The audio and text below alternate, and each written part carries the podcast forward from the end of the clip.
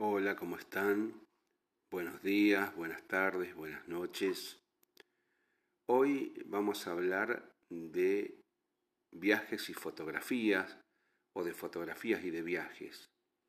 La intención de este podcast es siempre que dejes de ser un turista y te conviertas en un viajero, en una persona eh, viajera. Ello tiene varios beneficios. El primero de ellos es económico, te va a salir todo mucho más barato. El segundo es que vas a conocer otros sitios que siendo turista no conocerías. Y el tercero, que para mí es muy importante, vas a conocer la cultura de un pueblo.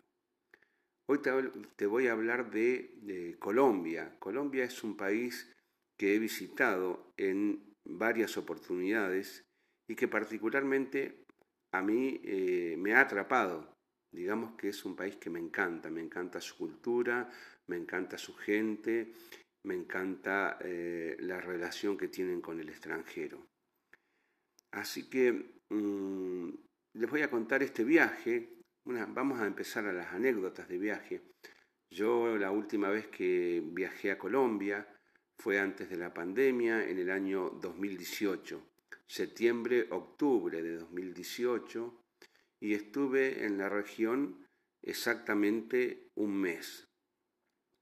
El viaje em, comenzó desde el Aeropuerto Internacional de Ceiza, ministro Pistarini, y eh, con dirección a el aeropuerto internacional El Dorado de Bogotá, de Santa Fe de Bogotá.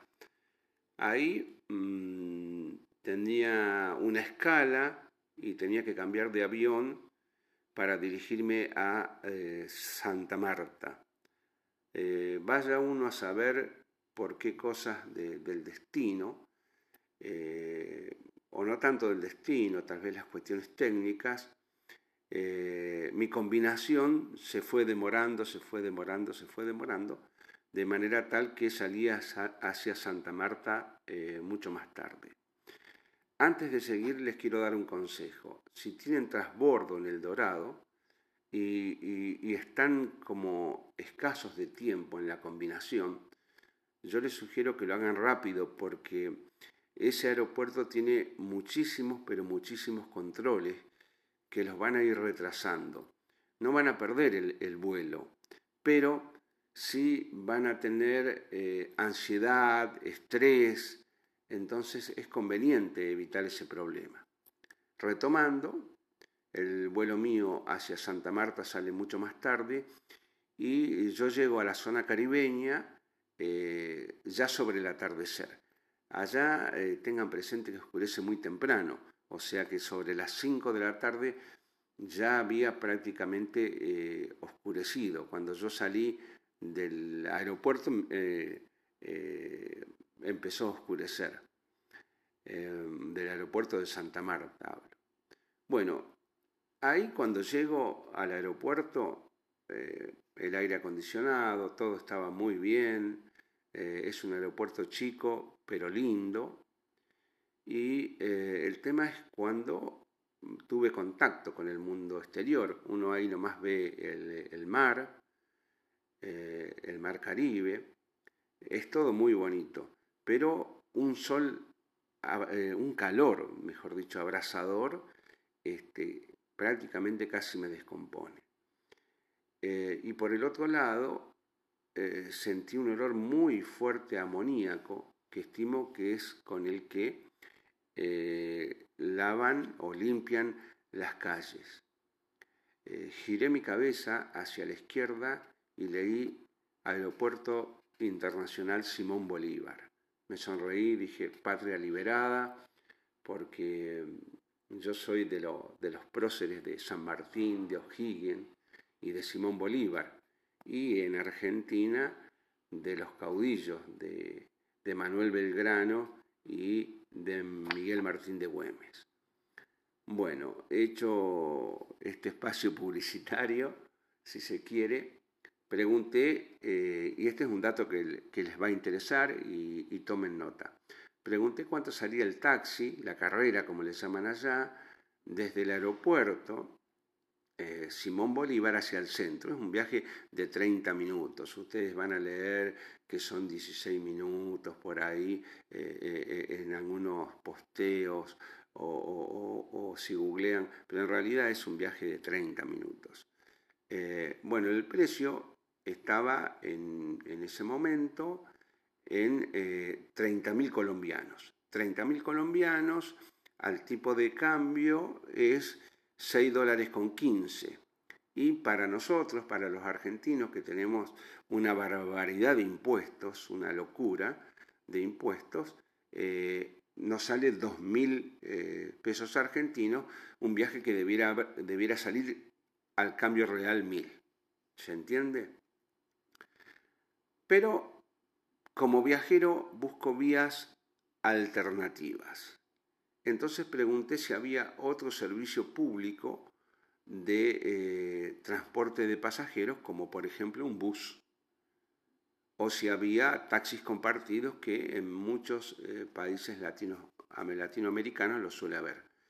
Eh, así que me dijeron que había una buceta. La buceta es muy chiquitita, muy pocas personas, igual van todos parados, este, es de color azul y el precio era 1.600 colombianos, pasado a dólares, 0,34 centavos de dólares y pasado a eh, pesos argentinos con impuestos incluidos 112 pesos.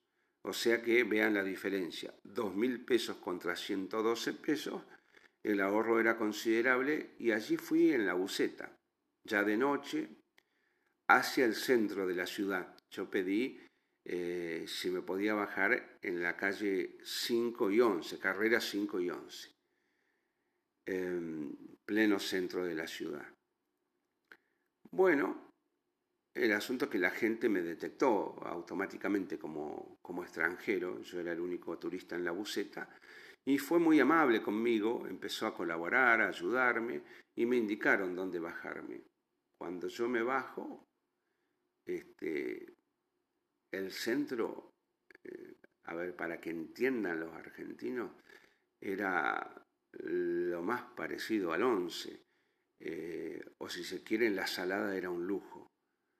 Qué, raro todo esto, vendedores ambulantes por todos lados, ocupas por todos lados, gente tirada en las calles, riñas, eh, había de todo un poco, un, variopinto interesante. Como yo suelo viajar sin saber dónde voy a alojarme, porque particularmente me gusta ese sabor de la adrenalina que en mí eh, se ha convertido en una adicción es que eh, estuve 20 minutos sin saber dónde alojarme porque no, no, no encontraba, eh, en este caso, un hostel, que era lo que yo buscaba. Así que un poco para acá, un poco para allá, un poco para acá, un poco para allá, empecé a bajar desde las 5 a la 4, 3, 2, 1 y 0, que es donde está el mar. Eh, el tema es que no encontraba alojamiento hasta que se acercó una persona, un joven, y eh, me preguntó si yo estaba buscando alojamiento. Eh, con esa rapidez que uno tiene en esa costumbre de viajar, yo lo miré a los ojos y, mi cerebro emitió una orden que decía confiable. Entonces le dije que sí, él me dijo que tenía una casa, una casa enfrente, estaba sobre la calle 11, ¿no? este, y em, que me podía arrendar un cuarto. Bueno, mm, accedí, eh, bueno, cuando vi el cuarto, el cuarto era, no llegaba a los 3x3, eh, no tenía ningún tipo de ventana, había eh, televisor que más o menos era del Mundial del 78, para que ustedes se den una idea y un ventilador que hacía muchísimo ruido y en el centro tenía la bandera norteamericana. Bueno, dejé mis cosas y me dispuse a salir al centro a comer algo y a probar eh, comida callejera. Eso fue lo primero que hice. O sea, comer arepas, que está la discusión, para los venezolanos la arepa es venezolana, para los colombianos la arepa es colombiana. Este, así que, eh, y empecé a emitir las primeras imágenes hacia la Argentina, hacia distintos amigos. Eh, algunos me preguntaron, ¿dónde estás? ¿Qué haces? ¿Qué es eso? Otros me decían, ¿estás en Kosovo? Porque realmente el, ambiente era eh, patético, al menos en ese momento. Después quiero aclarar que todo mejoró, que todo mejoró. Eh, bueno, al día siguiente me fui a, desayunar.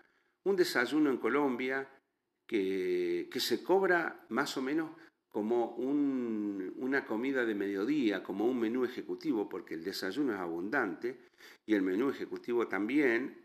O sea, eh, un menú o un desayuno sale 8.000 colombianos. Pasados a dólares es un dólar con 64 y el precio argentino con todos los impuestos incluidos, 540 pesos en la actualidad.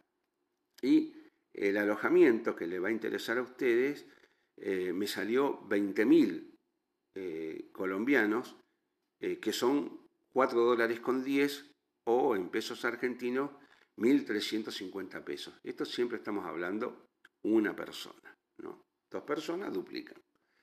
Eh, siempre en Colombia aconsejo el regateo.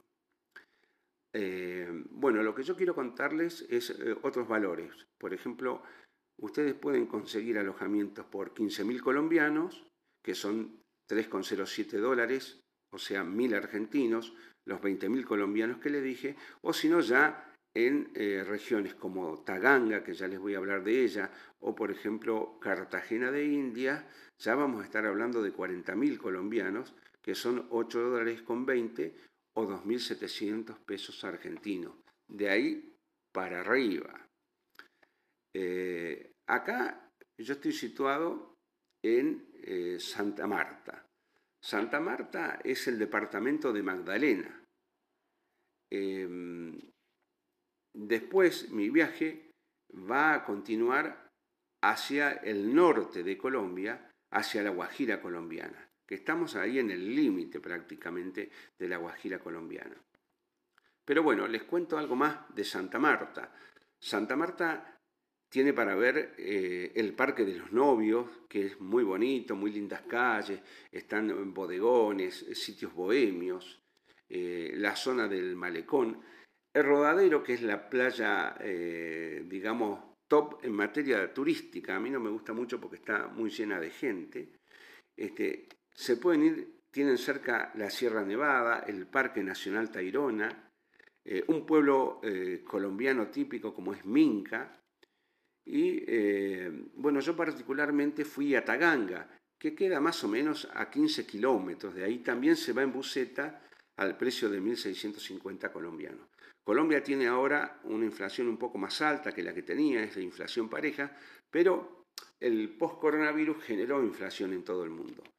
Así que bueno, yo fui a, Taganga, ya les voy a contar la anécdota después, específicamente de Taganga, pero Taganga es un sitio muy bonito al que un viajero que va a Santa Marta no puede dejar de visitar.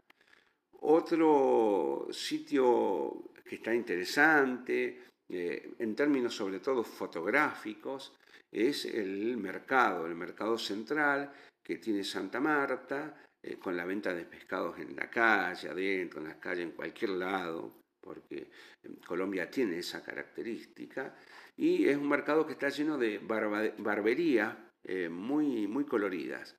Así que en el próximo podcast yo les voy a estar hablando de Taganga para ya ir cerrando esta región del estado de eh, Magdalena. Muchas gracias, espero que lo estén disfrutando, espero que me hagan preguntas, comentarios, qué quieren saber. Mi idea es contarles de fotografías y contarles de viaje y como dije, que se conviertan en viajeros y tengan datos reales, datos estadísticos. Así que semana mediante nos estaremos viendo. Chau, chau, chau, chau.